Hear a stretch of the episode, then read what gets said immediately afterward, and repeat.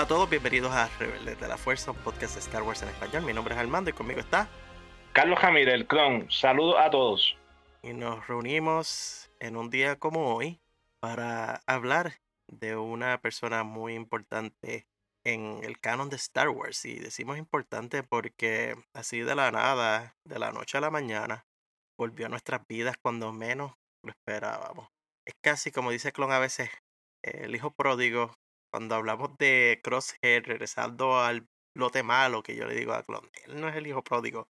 Esta es la hija pródiga de Star Wars. Sí, puede ser. Me parece que, que va por esa línea. Es uno de esos personajes que no todo el mundo conoce porque no ha, no ha salido en, en live action, en vivo, en las películas, pero sí está en, en el mundo animado y en los libros. El que lo ha visto la conoce porque la conoce. Y estamos hablando de Asash Ventress, como vieron en el título del episodio, y esto es parte de nuestro camino hacia el lote malo. Y es el último episodio, así que hemos preparado antes de comenzar a ver los episodios que van a salir de la tercera temporada. Y todo esto fue motivado por el trailer que salió de Bad Batch, que al final del trailer apareció Ventress. Y como dice Clon, es bien importante recordar que Ventress ha sido tradicionalmente un personaje animado desde los tiempos de Clone Wars 2D, en la versión original de Tartakovsky, que fue la primera introducción a, a Ventress animada. Luego de eso, Filoni la trajo a la versión 3D de él. Yo sé que tú mencionas que no es conocida tal vez por las personas que solamente ven películas, pero Bad Batch siendo animado, yo creo que la gran mayoría de las personas que ven Bad Batch vieron Clone Wars y Ventress para ellos no es nada nuevo. No, exacto. para los que vemos el muñequito, Ventress es, es, fundamental, es una pieza clave de, de, la historia. Como yo decía desde el principio de esto, el que no ha visto los muñequitos se perdía a mitad de la historia. Ahora sé que se pierde como 25%, porque los cómics le añaden otro 25% y hay que repartir los por ciento, sí. Pero es fundamental. Asas Ventress es un personaje que está ahí desde, desde el principio del mundo animado. Y es importantísimo. Uno, y se convirtió en uno de mis personajes favoritos. Porque es, es genial, es genial. Y, vamos a ir hablando de ella, lo sé. Pero a, aún siendo del lado oscuro, porque uno siempre usualmente, bueno, no todo el mundo, pero usualmente somos fanboy del lado de, del bien, de los Jedi. Pero en este caso uno se encariña con una de, del otro lado, del lado oscuro y las hermanas de la noche y todo este lore, toda esta mítica de la brujería de ellas, de, de las hermanas de la noche. So, me, me, encanta este personaje. Fíjate, mencionas algo interesante ahí, que es tu adagio, tu frase del que no ve los dibujos animados se pierde la mitad de la historia. Y aquí, una de las cosas que vamos a hacer en este episodio es tratar de uh, completar la historia que no se vio en los dibujos animados. Y es porque si hay algo que se volvió un poco de fuego en el internet tras ver a Sash Ventress en el trailer fue las personas que leen los libros diciendo esto no me cuadra bien con lo que pasó en el libro del discípulo oscuro. Es casi como, como tú dices, de no ver la historia completa. Si por ejemplo yo solamente veo los dibujos animados, la última vez que yo vi a, a Sash Ventress fue en el arco del juicio de Ahsoka Tano, cuando Anakin la confrontó y ella le dijo, no soy yo, no soy yo. Y de ahí, pues, no la volvimos a ver. Y que aparezca en Bad Batch, si eso es lo único que yo he visto, ok, pues mira, ahí está Sash Ventress. Fine. Punto. Pero si leíste sí. el libro, es como que. Sí, en ese. ah, Exacto, aquí no estamos yendo todavía más, más profundo en, el, en la trama, ¿no? En, en todo esto con los libros. Pero tienes razón, el que solamente ha visto muñequito, pues la dejó viva, la dejó bien, la dejó. Sin ahí, pelo. Sin pelo, y ah, sí, ahora tienes. Trae esta pregunta interesante de que toda persona se hace y es de cuánto del material tienes que consumir para poder entenderlo y disfrutarlo, ¿no? Y es que consumir todo el material de Star Wars es casi un trabajo a tiempo completo, lo hemos mencionado antes, porque toda la semana sale uno, dos, a veces hasta cuatro cómics, y eso es hablando de los cómics solamente. Si a eso por encima le tiras los libros, las novelas, estamos hablando de que es muchísimo material y, en cierta forma pretender que todo el mundo tenga el tiempo y la paciencia para leer una novela, porque leer una novela no es algo que tome media hora. Leer una novela, dependiendo del ritmo de lectura, es hora. Yo una novela la puedo leer en un día, pero es porque me siento desde por la mañana hasta la tarde, página tras página tras página, y es en los días que tengo libre y si tengo tiempo. Si tengo que hacer otras cosas, pues ahí se estira la novela y me tardo tres semanas. Por ejemplo, preparar un episodio de nosotros de Biblioteca Rebelde, una novela a mí me toma para hacer anotaciones un, un mes fácilmente, porque voy poco a poco leyendo y tratando de internalizar. eso es difícil cuando haces un show animado, entonces depender de material escrito que sabes que tal vez, vamos a suponer, un, bueno, yo me atrevería a decir un 75% de tu audiencia no leyó. Y eso es generoso. Yo decir un 75% que no lo leyó. Porque si le añades, vamos a suponer los niños que están viendo el show, porque es un dibujo animado, no niños, pero adolescentes. Y esto es una novela que no estamos hablando que sale el otro día, es una novela que salió hace casi 10 años también. Es la cosa.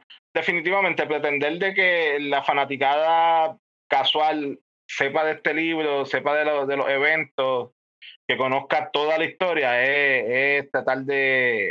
Es un stretch, como dice, alargar la cosa. Y por eso de ahora en adelante, bueno, últimamente, no de ahora en adelante, pero últimamente, con cada cosa que, filonada, como nosotros les llamábamos, cada cambio de, de que ignoran un libro o algo así, yo lo estoy cogiendo más suave porque, por eso mismo, porque cuánto uno tiene que, que ver para poderlo disfrutar. Yo me estoy basando ahora en disfrutarlo, ver lo que nos dan y en mi mente rectifico eh, el canon mental. Ok, esto pasó así, esto pasó acá y, y se disfruta. Sí, aunque en el reverso de todo hay que recordar que el propósito de hacer leyendas, lo que era conocido como el universo expandido, era la idea de que este nueva era de libros y cómics iban a conectar la una con la otra y que no iban a haber tantos conflictos. ¿De que van a haber conflictos? Siempre van a haber conflictos entre películas, entre episodios, las originales, ¿verdad? Por no irme muy controversial de la secuela. De episodio 4 a 6, tú te puedes sentar a escribir contradicciones que tienen esas tres películas una a las otras porque George iba cambiando cosas según las iba filmando. en, la marcha. desde siempre contradicciones que van a ver. La, cuestión es que entrar en el territorio delicado es si los libros no van a importar, entonces ¿para qué hacer leyenda las cosas? Pero a la misma vez tampoco quieres que esto se vuelva el terreno salvaje que eran las leyendas con los múltiples niveles de canon, a veces de ello, no sé cómo era aquello. No queremos llegar a eso tampoco. Ese balance. Por eso es que a mí me gusta la Alta República, porque ahí no hay contradicciones, no hay nada, es todo un proyecto. Mundo nuevo a propósito, altamente planificado, pero esos son otros 20. Vamos a hablar de Sash, vamos a hablar un poquito de Ventres. La cuestión de Ventres es, como mencionamos anteriormente, aquí en este episodio lo que vamos a tratar es de hacer una consolidación de lo que hemos visto en los dibujos animados con lo que está en el medio escrito. Y así tratar de pintar un marco completo de ella como personaje. Algo que es ventajoso en esta discusión es que, tú has leído prácticamente todos los libros, excepto uno que es una mención ahí más o menos eh, de Ventres, porque vamos aquí, tenemos tres libros, que es Dooku Jedi Lost, Brotherhood y Dark Disciple, y tengo entendido que has leído dos de esos. Dos de ellos. Que me recuerde de todos los detalles, otra cosa, pero de que los leí, los leí. Dos de ellos. Si nos vamos al principio de la historia de ella, eh, Dooku Jedi Lost, que es escrito por Cavan Scott y salió más o menos el 2019, ese tiene un poco de los orígenes de ella. Los orígenes de ella también se ven en un flashback dentro de uno de los episodios de Clone Wars, que es cuando ella está regresando a Dathomir justo después que se separó de Count Dooku. Ella estaba herida y la están sanando y ella tiene unos flashbacks donde podemos ver el pasado de ella animado. Pero en el libro de Dooku Jedi Lost también hacen una narración escrita de esa. Aquí no hay conflictos porque el libro Dooku Jedi Lost fue escrito después que todo esto salió, Tocaba Scott usó los episodios ya que habían salido al aire como la base para lo que él escribió. También Clon, que te lo voy a tirar esto para otro episodio, pero Cavan Scott, yo aquí leyéndolo esta semana, habían tres o cuatro referencias a la Alta República antes de que salieran los libros de la Alta República. Como él era parte del proyecto Luminoso, tiró los spoilers en que te dieras cuenta. Mencionan hasta los ah. nameless, los sin nombre que se comen los Jedi en el libro. Mm. Pasó por desapercibido cuando lo leí. Porque no había nameless en aquel momento. todavía no habían salido, pero él estaba tirándolo por fastidiar y la gente decía que ¿qué será que está hablando este tipo? Y ahora yo leyéndolo cuatro años después digo, mira clon, los nameless, mira clon, Trenis. Todas esas cosas. Ventres es dato Miriana. Cuando bebé fue entregada a un criminal de nombre Halstead bajo la bendición o el auspicio de la madre Talsin, porque Halstead estaba amenazando el clan de las hermanas de la noche. Entregarla a ella como niña fue un acto para salvarlos a ellos. Lo que pasa es que el problema fue que Halstead la convirtió a ella en su esclava y se la llevó al planeta Ratatak. Aunque él era su esclavista, Ventres lo describe luego como una persona amable. Y esto es algo que está más en el libro que en el episodio, porque el flashback lo que te pone es Halstead cogiéndola yo como bebé ya. En el libro ya dice que él era amable, pero en el flip side, la realidad de todo es que aunque ella lo veía como alguien amable, él la estaba entrenando para hacer su arma. Y es por las habilidades que ella tenía, por su sensibilidad a la fuerza. Ya cuando Ventres entonces tenía seis años, unos piratas Wickway atacaron Ratatak y eh, durante ese ataque eh, Halstead fue asesinado. Ella tenía pensado de que eran los piratas Wicke porque fue durante el ataque y a la misma vez durante este ataque llega un Jedi llamado Kai Narek y este Jedi estaba varado en Ratatak, no tenía manera de salir del planeta y él estaba peleando con estos Wickway. Al notar que ella tenía sensibilidad a la fuerza, él decide tomarla a ella como Padawan, como aprendiz. Pero es un aprendiz no oficial, por debajo de la mesa. Porque él estaba varado en Rat Attack. Sí, e, esa no tuvo el auspicio ni el sello del, Gran Consejo, de Yoda, de Mace Windu. Nadie, nadie dijo sí o no ahí. No voy a Plo a robársela. Es la cosa. Además de que tenía seis años, yo creo que ya eso es un poquito demasiado mayor para ellos. Pues, le gustan eh, bebés, que no pueden hablar. Eh, en el mismo bote de Anakin. Es un poco mayorcita, pero se puede. No, no. Según yo, no se puede. Ya había creado apegos a Halstead o a lo que sea. Pero a Kainare, que eso a él no le importa y él la toma como su aprendiz. Lo que no sabía Sach, de hecho, yo creo que nunca se llegó a enterar hasta luego cuando Kainare le hablaba en espíritu, es que él fue el que mató a Halstead y se lo ocultó a ella. Al final, pues, es como de un tipo que la trataba bien, pero ella era su esclava, pasó entonces a un Jedi que estaba a lo loco eh, en ese planeta ahí. Pero no fue poco tiempo, 21 años. Pero aún así yo creo que la sacó de... Ella tenía, ¿cómo es que se llama? El, el, síndrome de Estocolmo. Eh, con el primero, porque era... Ajá, porque era su captor, ¿no? La tenía abajo y ella pues se encariñó con él. Es una línea ahí de, síndrome de Estocolmo. Pues 21 años fue lo que él entrenó en Attack y juntos eran los que luchaban por el planeta y de hecho hasta tomaron control de Attack. Pero como es clásico en la vida de Ventres, todo es una tragedia. Eh, hubo un ataque entonces que Narek fue eh, asesinado, que murió. Y Asash fue y mató a los asesinos. Y en sus luchas, entonces ella tomó la, el control del planeta. Ya en ese momento, ella misma se describe como haber estado sumida en el lado oscuro porque buscó venganza y mató a toda esa gente sin importar si estaban envueltos o no en la muerte de Nare, que ella simplemente se fue en un rampage de asesinato por ahí para abajo y olvídate del resto. Pero el poder no siempre dura para siempre, ella fue derrocada y llevada a una arena de batalla, volvió entonces a ser esclava. Y es en esa arena donde la encuentra Dooku, que Dooku mata al líder de la arena y la recluta a ella entonces como su aprendiz, parte de los planes que él tenía como todo buen aprendiz de buscarse a un aprendiz, el aprendiz buscarse un aprendiz para entonces juntos matar al maestro, en este caso matar a Darth Sidious. Sí, la, la regla de dos, continuar donde el, el aprendiz dejó al maestro.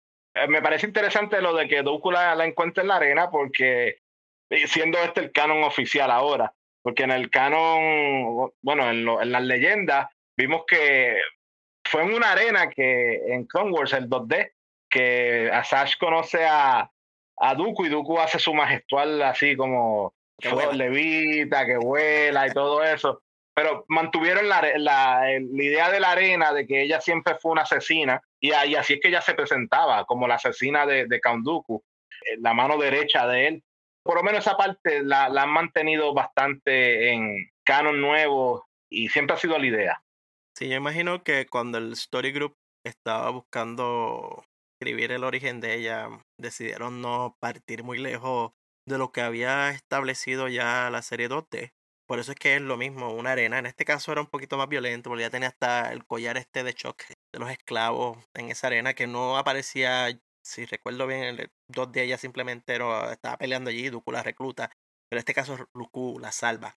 Ella no tiene problema en unirse con él, porque desde el punto de vista de ella, ella culpa a los Jedi por haber abandonado a Narek en Ratatak. Y al haber estado abandonado y varado, pues murió. Y si los Jedi no lo hubiesen dejado varado, pues estaría todavía vivo. Un stretch bien grande que hace ella para culpar a los Jedi, pero esa es parte del odio que ella ya le tenía a ella. Sí, e, el rencor es lo que la mueve a ella y, eh, en, desde su de esos años de juventud, de lo que pasó. No sé, tal vez ella quería ansiaba la idea de, de ser un, un, Jedi en, en en el templo, visitarlo y todo eso, tener un cuartito allí. sí, eso no es algo que se haya expandido mucho. Esto es menciones, es lo que hemos tenido en la, en la serie animada, una breve animación y en el libro de Dooku Jedi Lost, uno o dos párrafos sobre esto, que son 21 años que si ellos quisieran pueden hacer una serie de libros o hasta otra serie Ventres. Me la apunta, que la veo. Apunta, apunta esa para Filoni. en el libro de Yuku, de, en el libro de Dooku, Jedi Lost, ese es nuevo, eh, un Sith nuevo, clon, Darth Yuku. Ventres hice alusión a esto hace un momento, escucha la voz de su antiguo maestro.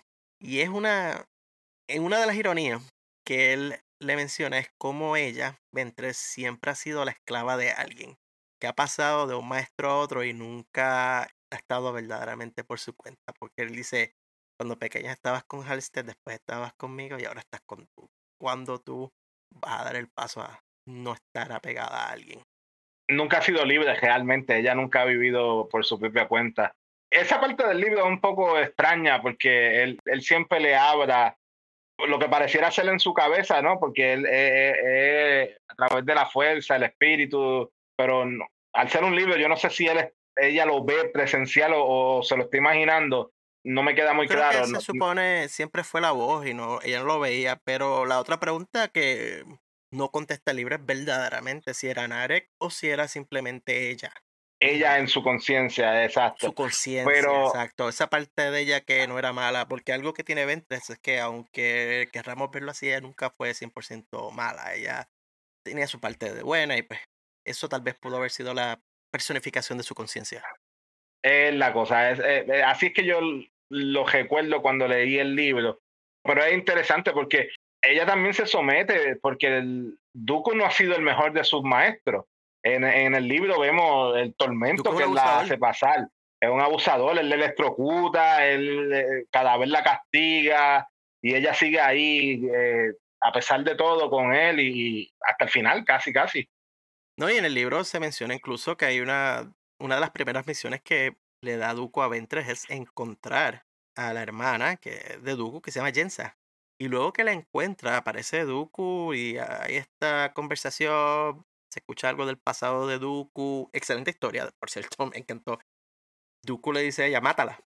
Dooku le pide a Ventres que mate a su hermana. Y Ventres hasta como que duda. Ella como que, espérate, tú me estás diciendo que haga qué porque eh, Ventres no quería matarla. Sí, es que eh, esa, es la cosa con Ventres. Ella, ella es mala, pero es buena. Eh, en el fondo, yo creo que ella siempre fue buena, pero las circunstancias cada vez la obligaban a, sumergirse más y más en el, en el lado oscuro. Y que en ese momento eh, vemos como Dooku ya está full blast metido en el lado oscuro y tal vez ese asesinato que ella tiene que hacer de la hermana Dooku es algo que la adentró más a ella en el lado oscuro de por sí, pero ya el conde, fíjate, ya el conde estaba ido, se estaba en otro mundo de los Sí, no, ya, ya ese no es el, el Padawan de, de Yoda, ya se, se fue a otro camino. Algo que no se menciona en el libro de Dooku Jedi Lost, ni siquiera tampoco en la serie, es el origen de los sables rojos de Ventres. Yo seguí buscando por todo el Wikipedia. Según Wikipedia hay una enciclopedia de canon que mencionó una historia similar a la que vimos en Clone Wars 2D. Que es que simplemente llega un momento en que Dooku le Eh, presenta a ella. Dooku se lo regala.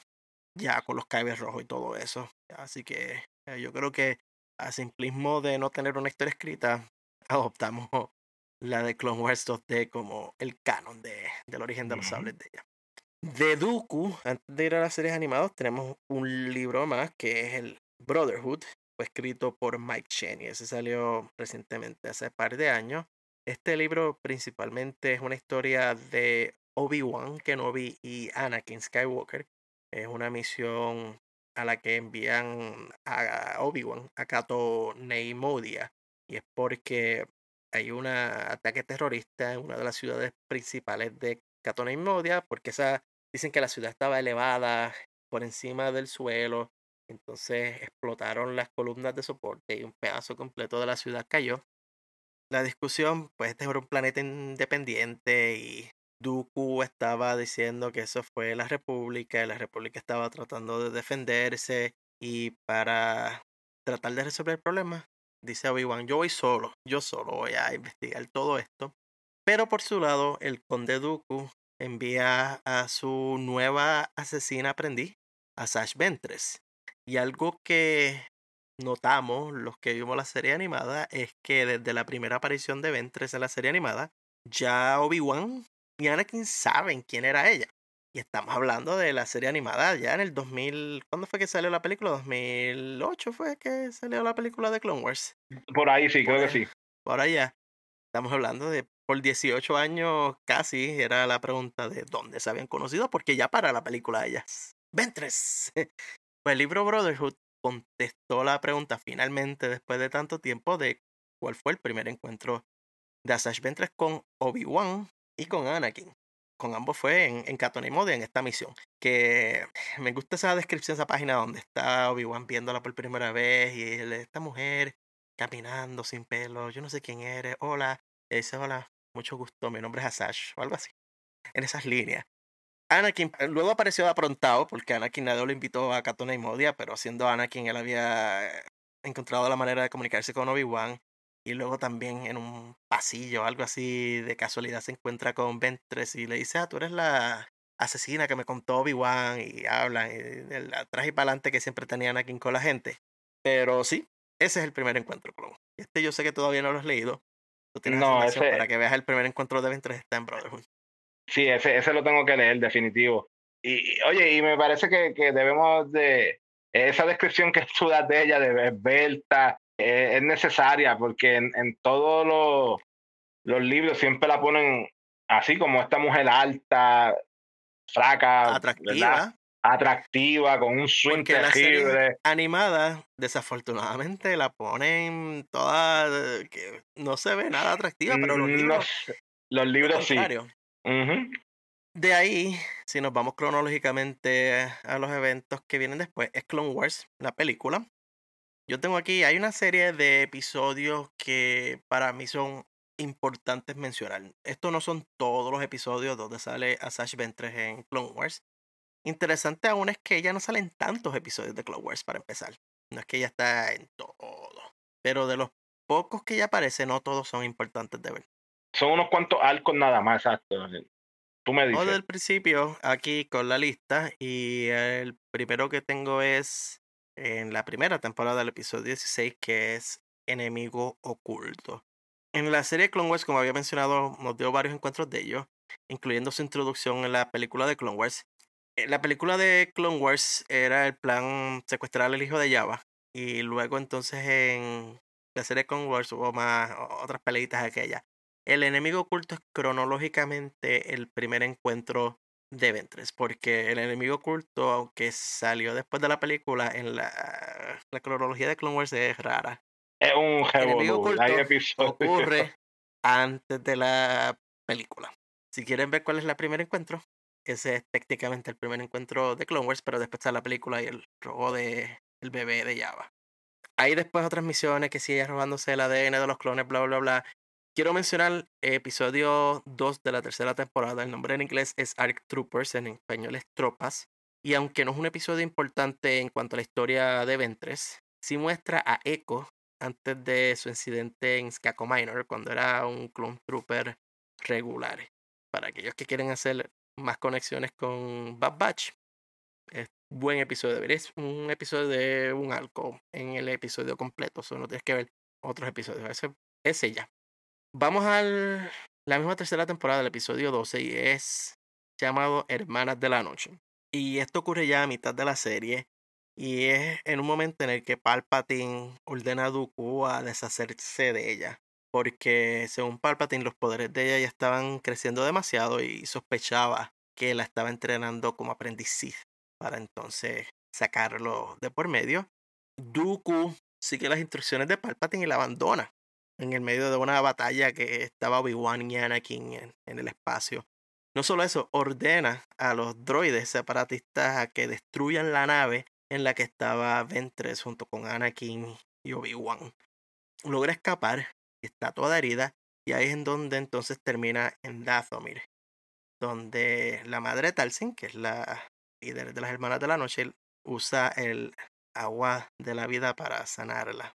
Es como un trance, y en ese trance es el que ve los flashbacks que mencionamos hace un momento atrás. Sí, ese, ese episodio es bueno, tienes toda la razón. Eh, es fundamental verlo porque nos devuelve a, a, a Sash, a las hermanas de la noche, que es, es su origen y, y, en parte fue fuente de su poder también. Sí, fue la separación de ella entonces de, de Dooku. Es la etapa hermana de la noche de ella, porque al ella volver entonces allá busca ahora la venganza en contra de Dooku. Y ahí es donde pasamos al episodio que viene inmediatamente después, que es el episodio 13, que es Monstruo. Luego de un intento fallido de asesinato a Doku, la madre de Talsin entonces decide continuar ayudando en la venganza de Ventres y en este caso ofrece un nuevo asesino datomiriano que ella puede controlar y es el Sabrak Savachopres porque los hermanos de la noche, si le fuéramos a poner un nombre, son los Sabrak y están en el lado opuesto del planeta donde están todos los hombres. Se ven bastante diferentes a ella. Los orígenes de Savage Press ocurren en Monstruo. De ahí pasamos al otro que viene inmediatamente después, que es el episodio 14, se llama Brujas de la Bruma. Y es cuando Savage Opress resulta ser imposible de controlar porque ya lo pompean con la versión Hermanas de la Noche de lo que son los esteroides más fuertes que puede ofrecer el planeta Dathomir.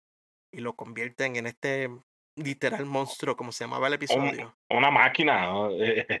es como el Capitán América, la película, cuando él empieza que es bien flaquito y termina, lo meten en la máquina, le ponen el suero a aquel y sale súper grande y fuerte. Eso mismo hicieron con él, pero al igual que la gente que se pone los esteroides que terminan en el Roid Rage, pues estaba Opress fuera de control. El problema también es que Ventres no lo trataba muy bien, porque llega este momento en que ella entra a la nave de Dooku y está Opress y ella lo toca en la frente y él hace como que se cae de su trance de ayudar a Dooku, ella, juntos están atacándolo, pero ella sigue fastidiando hasta el momento en que Opress se cansa de los dos. Es por las actitudes pésimas de, de Sasha. Si ella hubiese tratado él un poquito mejor. Pero eh, yo no la culpo porque eh, yo no la culpo porque ella lo trató como ella la, fue tratada. Esa fue la misma enseñanza, la misma forma que Kanduku la trató a ella. Ella, ella solo puede dar lo que conoce. a Narek. Yo dudo que Narek la hubiese tratado ya tan mal. Eh, pero eh, le bojaron ese pasado a fuerza del electrocutazo. Ok. Pues ella logra escapar de, de todo esto. ah, Tanto ella como Dooku no terminaron muy bien de la pelea. De ahí pasamos al episodio 19 que se llama Masacre. La cosa no se va a poner muy buena en Masacre. Pues aquí Asash regresa a Dathomir y pasa por una ceremonia en donde la declaran una hermana de la noche. Hecha y derecha. Levántate, hermana de la noche. Oficial, con todo la de la ley, eh, con todos los, los beneficios y responsabilidades. Derechos y privilegios. Derechos, beneficios, responsabilidades y privilegios que conlleva. Salió la hermana Talce y dijo, por el honor que me conceden las grandes madres en la otra galaxia, en Peridea, te declaro. Eso fue lo que la, ocultaron. con, la espada de, con la espada de Tarsin y todo ahí, como que venga. Sí, eso fue la Deleted Scenes, la espada de Tarsin y la bendición de las grandes madres allá en, en Peridea. Justo a tiempo para que entonces Gribus atacara a Dathomir por órdenes de, de Dooku, que todavía está eh. endiablado que ella lo haya traicionado. El exterminio de las hermanas de la noche a manos de, del gran Gribus. Aunque activaron un ejército de zombies que fue lo que inspiró lo que ocurrió en Ahsoka, luego con los soldados de Tron. Esos soldaditos de Tron eran nada comparado con las hermanas de la noche zombie, que aquello era el episodio de terror de Clone Wars. Es brutal, ellas salen corriendo al estilo World War C, por ahí para abajo, atacando a los droides, pero aún así las fuerzas de Grievous fueron demasiado y como dice el título, fue toda una masacre acabaron con prácticamente todas las hermanas de la noche, excepto Madre Tal, sin que se hizo por, bueno, se hizo humo, casi como Marrock, humo verde, y se desapareció y le dijo a Sash Ventre, pues, bye, arréglatelas como puedas. Que incluso hasta Sash estaba, no me dejes sola, y bye. Nuevamente Sash Ventre se vio abandonada. Abandonada nuevamente. Hacemos un paréntesis por ahí de alguna forma se tuvo que haber salvado Morgan Elspeth y se tuvo que salvar Merin y una que otra más. Pero ahí vamos. En el caso de Merin, creo que había mencionado en el libro, era que ella estaba en otro lado o, en, o era parte de otra tribu, algo así, estaba en otro lado del planeta, whatever, sí. Pero Morgan, uno, ¿dónde estaba Morgan? Era una niñita escondida en una cueva o algo así. De ahí pasamos a el episodio justamente después, que es el número 20, que en inglés es bounty, en español le pusieron la traducción de generosidad, yo creo más bien que es recompensa, más que generosidad, porque muestra una nueva etapa de Asash Ventress, y es que al ella haber sido abandonada por las hermanas de la noche, al no tener ya maestro, trata entonces de forjar su propio camino en la galaxia y lo hace llegando al vertedero de la galaxia, Tatooine, y es ahí donde de accidente conoce a Boba Fett, que es un niño todavía, bueno, niño adolescente, por ahí, y su ganga de casa recompensa, donde está Bosk, está por ahí Tengar, y ella mata a uno de los miembros de esa ganga y ellos la obligan entonces a que los acompañen en una misión al planeta Quartzite.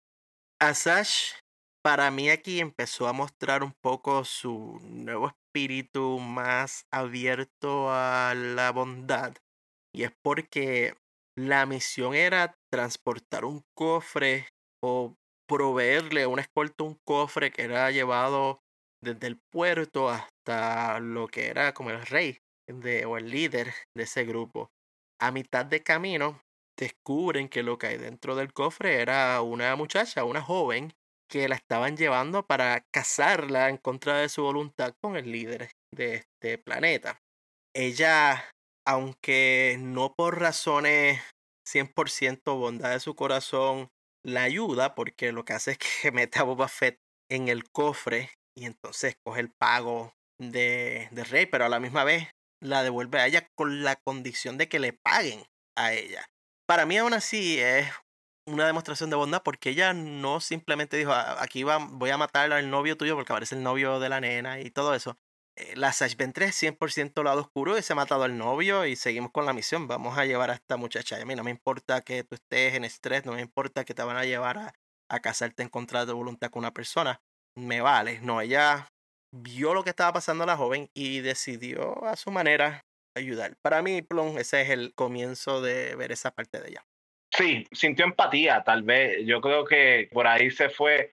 De nuevo, ella fue dada en ofrenda por su gente desde un principio y ver a esta muchacha que está siendo enviada en contra de su voluntad, yo creo que ella, si alguien se podía identificar, era ella por su pasado.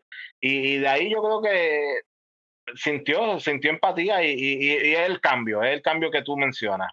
Sí, en el episodio 22 de la cuarta temporada que se llama Venganza, eh, eh, lo que yo pienso que es una muestra más de esta nueva vida de Asash es que ya continuaba en su búsqueda de venganza en contra de Savage. Ella hay como un bounty, eh, una recompensa para encontrarlo.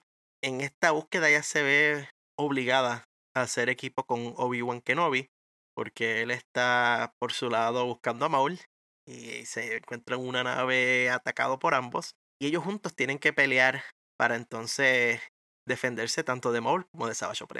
Y juntos logran entonces escapar del ataque de ellos dos. Hasta el mismo Yoda, eh, al principio del episodio presentía, le dijo a Mace Windu que hay alguien que va a ayudar a Obi-Wan. Él mm, presintió que eh, iba a ese, ese presentimiento de Yoda, ese es mi maestro. No, pero me, parece chévere porque ya no nos están dando un ejemplo más de, de, una situación en la cual ella trabaja con un Jedi eventualmente nos va a llevar al libro del, discípulo oscuro, trabajando full time con un Jedi. Y el último arco en el cual ella fue parte en la serie Clone Wars fue la temporada quinta, número episodio 19. Y en este episodio se llamaba Atrapa a un Jedi. Y en este caso, Asash, ella logró capturar a Sokatano, que estaba eh, huyendo de una acusación que habían hecho de un ataque terrorista en contra del templo Jedi. Habían puesto una recompensa encima de la cabeza de Ahsoka y ella estaba tratando de buscar la recompensa y la captura. Ahsoka logra convencerla de que no la entregue a las autoridades y que a cambio de ayudarla, ella va a ir al Senado y va a ir a donde el Consejo Jedi para que le perdonen sus crímenes. Asash entonces dice, ok, vamos a hacerlo, me convenciste. Pero desafortunadamente para Ahsoka, eh, andar con Ventres no ayudó en su presunción de inocencia ante los ojos de los Jedi y la República. Es todo lo contrario, pensaban que estaba más metida en el lío porque estaba con una criminal conocida. Al final del episodio, Baris Offi, que es la que era responsable de todo esto, ataca a Sash Ventres y le roba sus sables para entonces hacer la incriminación final de Ahsoka a las autoridades. De ahí pasamos al último episodio de Clone Wars con Ventress, que es el número 20, el Jedi equivocado. Y es porque así por casualidades de la fuerza, es Asash quien termina siendo la clave para salvar a Ahsoka de su juicio.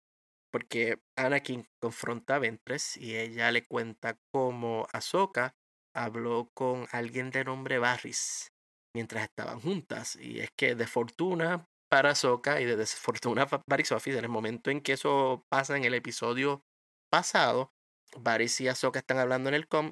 Ventres está alejada y está observando toda una distancia y Varys Office no se da cuenta de que hay una tercera persona escuchando. Y al Ventres decirle eso, entonces que Anakin junta todos los pedazos, logra confrontar luego a Varys, que de hecho todavía tenía los sables de Ventres. Los sables, ajá. Y con los sables de Ventres fue que entonces se dieron cuenta que sí, que ella era la, la mala.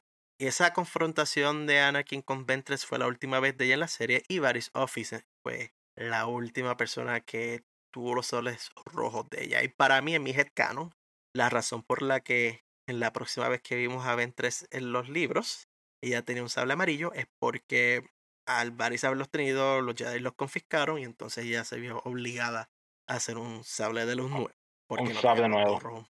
Además de que esos sables representaban su pasado, que ella era momento para cambiar de sables de luz. Y hablando de junte, ese junte de, de Azoka y ella, aunque breve, poder, porque sí poderoso. Ahí me pusieron las la, dos a la juntita, mis dos, dos de las buenas. Es que vimos muchos Dream Things de ella. Si ella fuera buena, una misión Ventres Ahsoka hubiese quedado brutal. Una misión Ventres Anakin, uff, y la vez que ella y Obi-Wan pelearon juntos contra Molly Opress, fue tremenda pelea que hasta un momento desarman a Obi-Wan y ella le da uno de los sables rojos, que es cuando Obi-Wan pelea con un sable rojo, que se va a estar diferente, y dice, no te lo voy a robar, no es mi color, porque ella le dice, me lo tienes que devolver. esa, ese eh, banter, eh. esa conversación, ese atrás y para adelante que tenían ellos dos, Obi-Wan y Ventress, brutal, brutal. Eh. Pero hablando de combinaciones buenas. La que sí se dio, desafortunadamente nunca la llegamos a ver en video y es el junte de ella y Quinlan Boss. Ya mismo voy a explicar cómo es que ellos dos se juntaron. Lo que hay que recordar aquí primero que nada es que el libro Discípulo Oscuro, Dark Disciple, escrito por Christy Golden para el 2015, ese libro originalmente iban a ser episodios de Clone Wars. Ella obtuvo los guiones de como 5 o 6 episodios que nunca fueron producidos, que habían estado escritos ya y listos para hacer en video, pero como Clone Wars fue cancelado, pues entonces la única manera en que podía salir esto era a través de un libro.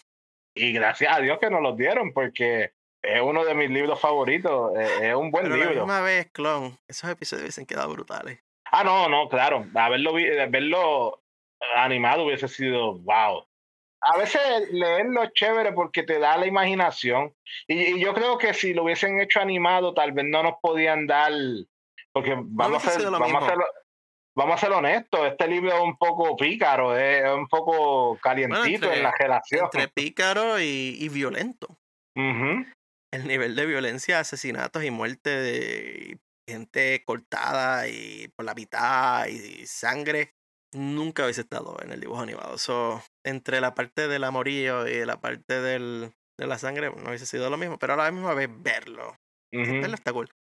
Es casi similar a lo que ocurrió con el libro de Ike Johnston de Ahsoka, que fue basado también, eh, en ese caso no en episodios ya escritos, eso fue un bosquejo, un outline lo que ellos llaman. En este caso, no, en este caso eran episodios que hasta cuando tú abres el libro, en la página de por, contraportada, que no, la, bueno, la página donde está el título del libro al principio, la tercera o cuarto pedazo de papel, debajo del nombre Dark Disciple te escriben los títulos de los episodios, de cómo se iban a llamar, y los escritores de esos episodios. Que Katie Lucas era una de las principales oh, escritoras al final, es la hija de George, de Jorgito. Y ella estuvo bien envuelta en eso. Vamos a hablar un poquito de, del discípulo oscuro. Ah, y antes de hablar del discípulo oscuro, esto yo lo tiro aquí como dato curioso. No, a lo mejor no significa nada, pero quién sabe. En Dooku Jedi los pasa bien rápido, Clon. Esto es algo que si no estás buscándolo no lo encuentras. Y como yo lo leí hace dos días atrás, lo vi y lo dije, déjame escribir esto aquí. Hay un momento en que ven tres usando la fuerza detiene su pulso y alguien la chequea y piensa que ella está muerta, porque ella tiene esa habilidad de concentrarse y que no le encuentren el pulso. Ya, eso es todo. Dejémoslo ahí. Luego de los eventos del juicio de Ahsoka, los Jedi andan buscando una solución al problema de Dooku, porque Dooku sigue fastidiando por todos lados, él sigue siendo responsable de muchísimos masacres y eventos por los ejércitos de droides separatistas. Mace Windu, como terrible miembro del Consejo de Jedi que era, y como está Potin aquí, me va a servir con la cuchara grande, sí, Mace Windu, horrible. dale, dale, que Potin no está, es la cosa. pues Mace Windu sugiere que la única manera de deshacerse de Dooku es asesinarlo, matarlo, que lo que llena de consternación a varias personas en el grupo del Consejo Jedi, porque asesinato a sangre fría no es la forma Jedi. Definitivamente no. Sale uno rápido diciendo, sí, sí, sí. Eh, Anakin está de acuerdo. Dice, claro, sí, ¿por qué no? Porque el hecho, no lo dice directamente, pero el hecho de que Anakin estaba ahí nos deja saber que es en ese breve periodo que Anakin era parte del Consejo Jedi. Hacemos parte del Consejo Jedi, pero no te damos el Pero no maestro. maestro. Porque es un momento bien raro donde, donde Miss Windu y Anakin están de acuerdo en algo. Bueno, Anakin es el que terminó matándolo. Pero convencen a Yoda. Yoda no es el maestro Jedi tan perfecto como tú lo haces querer ver, porque él al final dice, está bien, vamos a hacer una misión para asesinar a, a Dooku. Y es el mismo, creo que fue Anakin, si no recuerdo mal, que sugiere entonces a no, a buscar a Ventres. Eh, Obi-Wan yo creo que fue el que sugirió Quinlan, porque Obi-Wan y Quinlan eran bien amigos. El consejo completo decide que Quinlan Boss era el candidato perfecto porque él hacía muchas misiones de encubierto. Como él podía hacer pasarse por no Jedi, dijeron que era la mejor persona para infiltrarse junto a los separatistas, aliarse entre comillas con Dooku y luego matarlo. Y entonces es la que sugieren como la mejor persona que puede proveer información de cómo llegar al círculo interno de Dooku. Y de hecho, Asash así recibe el perdón que le había prometido a Ahsoka, lo recibe al decir que sí ayudar a, a Quinlan Boss y al Consejo Jedi en esta cuestión del asesinato de Dooku. Que a ella le conviene porque e, ella quería venganza de Dooku siempre. So ella salió, le dieron el 2 por 1 eh, véngate de Dooku y, toma el perdón que tú querías. Y nos dicen en el libro que Quinlan conoce a Ventres en una barra y ya Clone Wars nos había dejado saber desde el momento en que ella dejó las hermanas de la noche y llegó a la barra donde conoció a Boba Fett y en otros episodios posteriores que ya se pasaba metida allí porque era el mejor sitio para encontrar las recompensas, los bounty. Y él la conoce ahí y describe cómo ya desde el principio había como que esta atracción, este magnetismo y de cómo ella usaba su sexualidad para engañar a los hombres, para manipularlos. tenía, no recuerdo las palabras exactas, pero tenía hasta un cloche o una manera de ella pararse y moverse el pelo, porque ya tenía pelo también, para conquistar y así salirse con la suya. Todas las herramientas de, de una mujer. Eventualmente es Quinlan el que tiene que convencerla a ella de hacerse socios, porque ella no, decía, no, no me siga, déjame quieto. Él insistió, insistió, la seguía para arriba y para abajo hasta que ella accedió. Ella le da una, el tutorial para entonces lograr infiltrarse con Dooku, porque al principio la primera parte fue ganarse la confianza de ella, la segunda parte entonces fue revelar verdaderamente qué es lo que él quería de ella. Ella tenía sus dudas en cuanto a la capacidad de Quinlan Boss para poder asesinarlo. Él muchas veces le recordaba, esa no es la manera Jedi de hacer las cosas. Y eventualmente le dijo la realidad de que era la única manera de ganarle a Dooku iba a ser tocando el lado oscuro. Ella. Embrace the dark side. sí, embrace the darkness, como diría Calquetti. La cuestión es que ella le menciona de que hay una manera de tocar el lado oscuro, de tocar esos sentimientos que lo llevan a usar ese poder, pero que tiene que reconocer cuando es el momento de echar para atrás porque ella sí describe que en su momento ella cayó por completo en el lado oscuro y eso la dejó abierta para todas las manipulaciones que tuvo en contra de ella y que a la misma vez limitó su potencial. Ella le dice, usa el poder hasta cierto punto, pero cuando llegues a este punto, tira para atrás.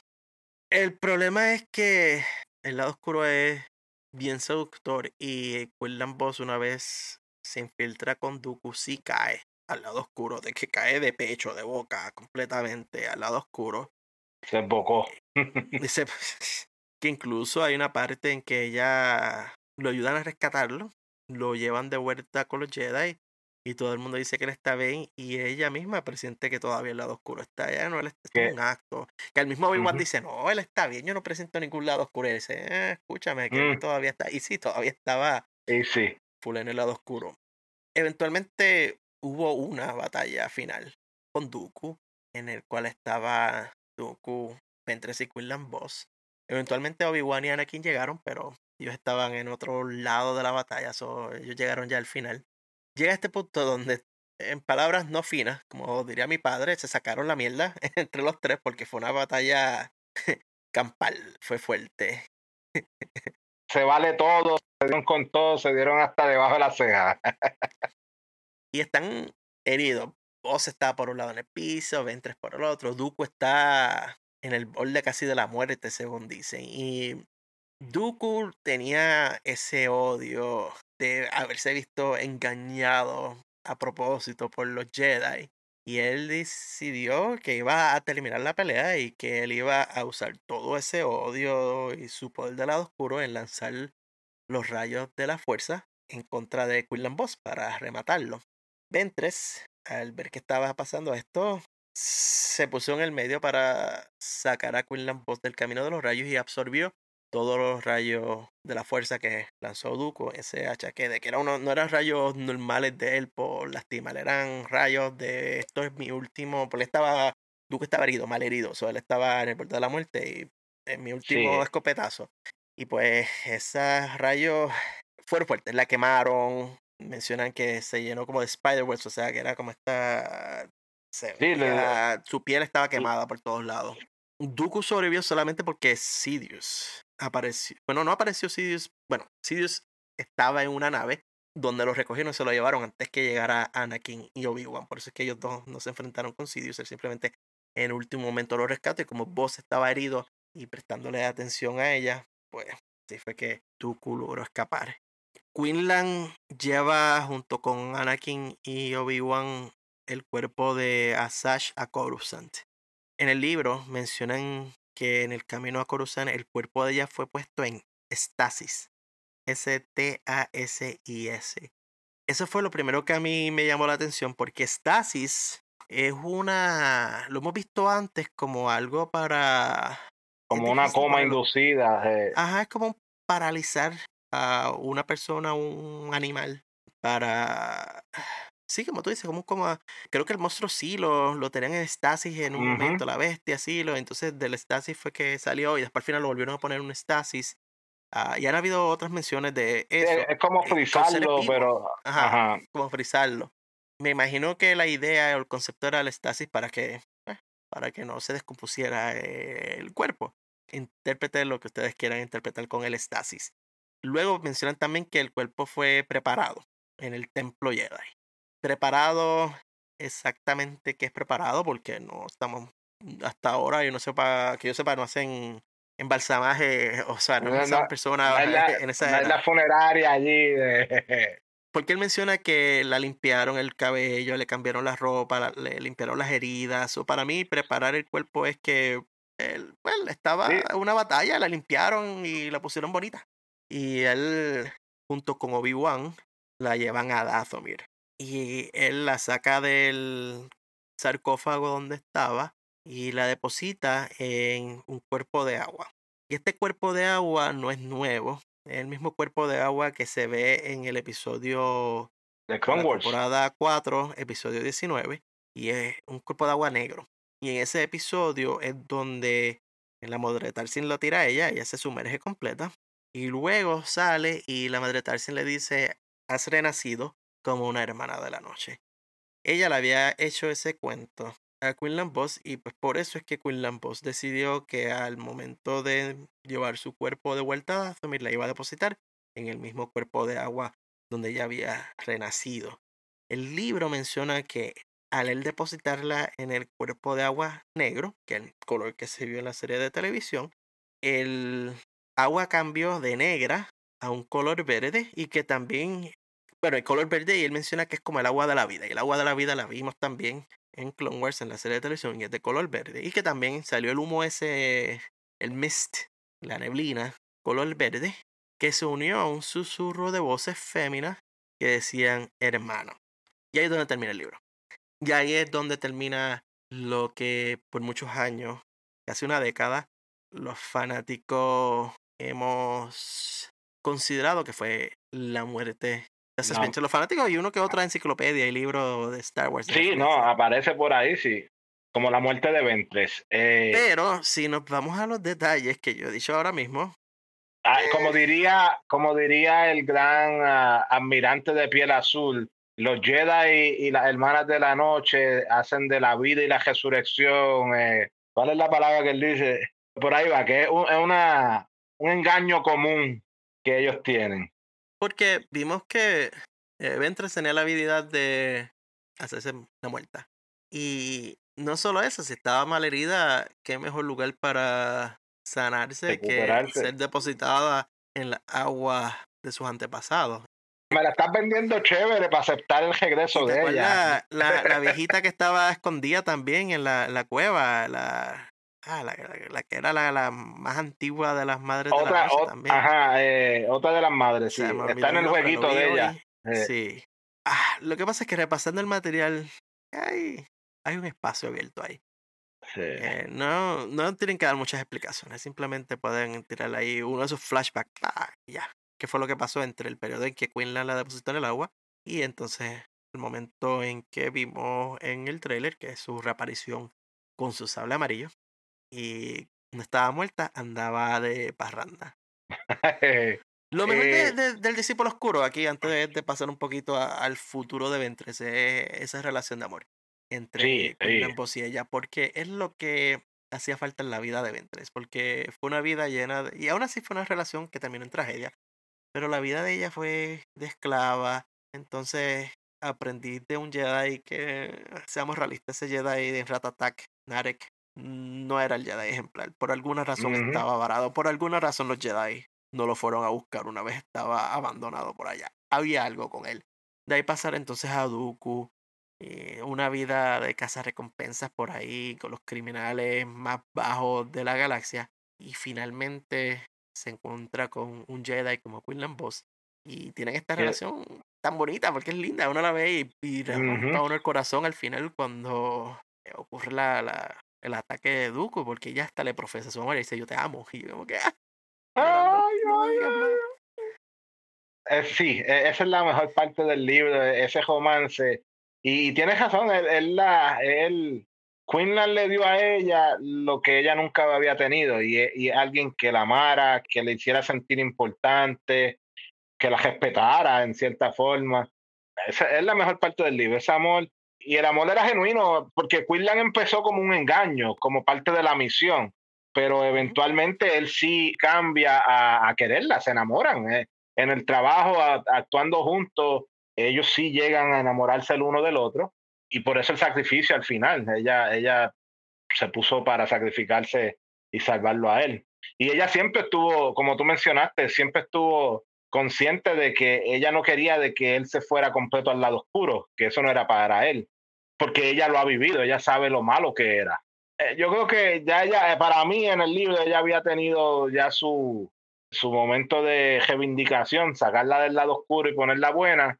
Vamos a ver la hora que hacen con ella, pero para mí Asash terminó del lado bueno de las cosas. No entré mucho en nuestras teorías de lo que va a pasar en Bad Batch temporada 3 relacionadas a Asash Ventress.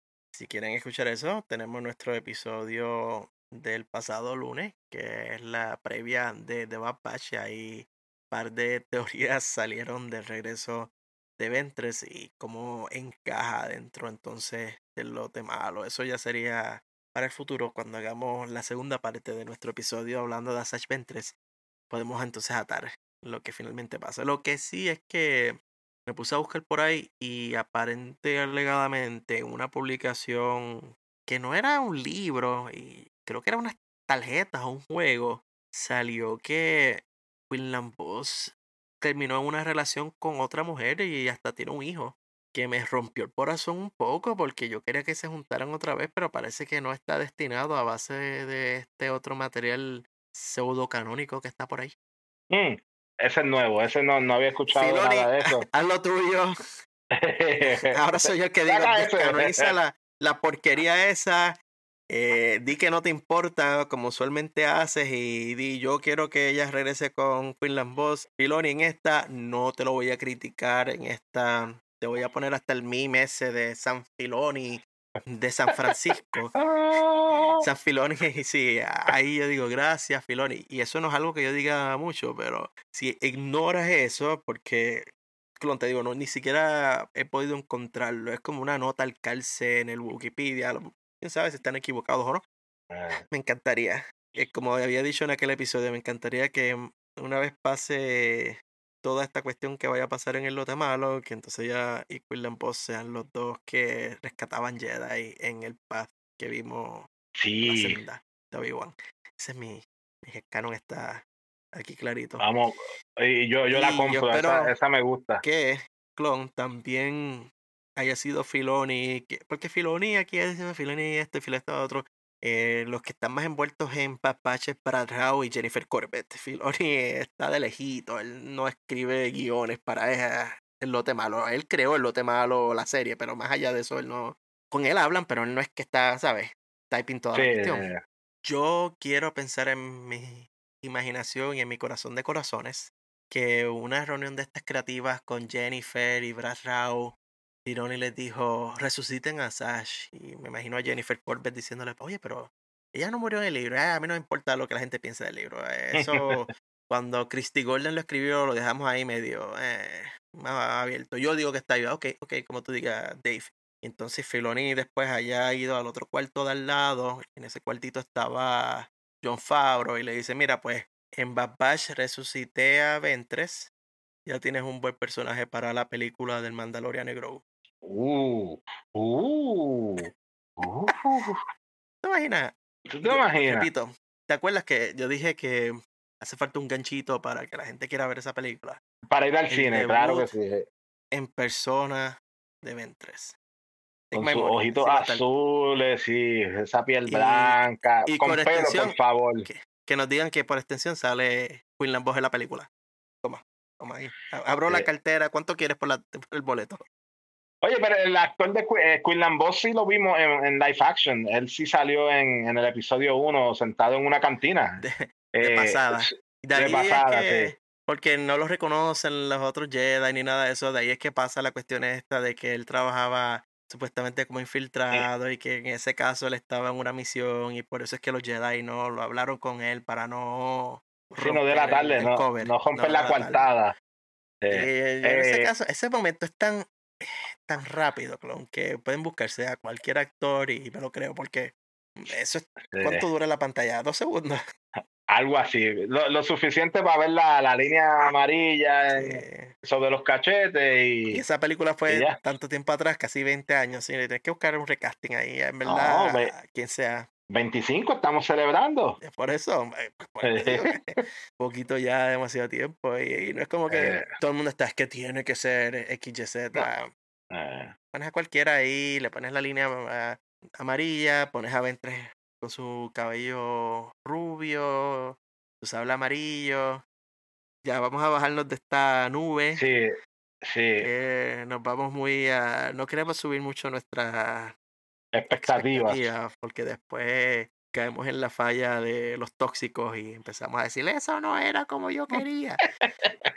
Y que no tiene que ser. Y como hemos tradicionalmente hecho aquí en el podcast, esto más por nuestra diversión, para después ver cuán cerca o cuán lejos estuvimos de la realidad. Si nos fuimos para el filo o, o cuadramos ahí por el centro del plato.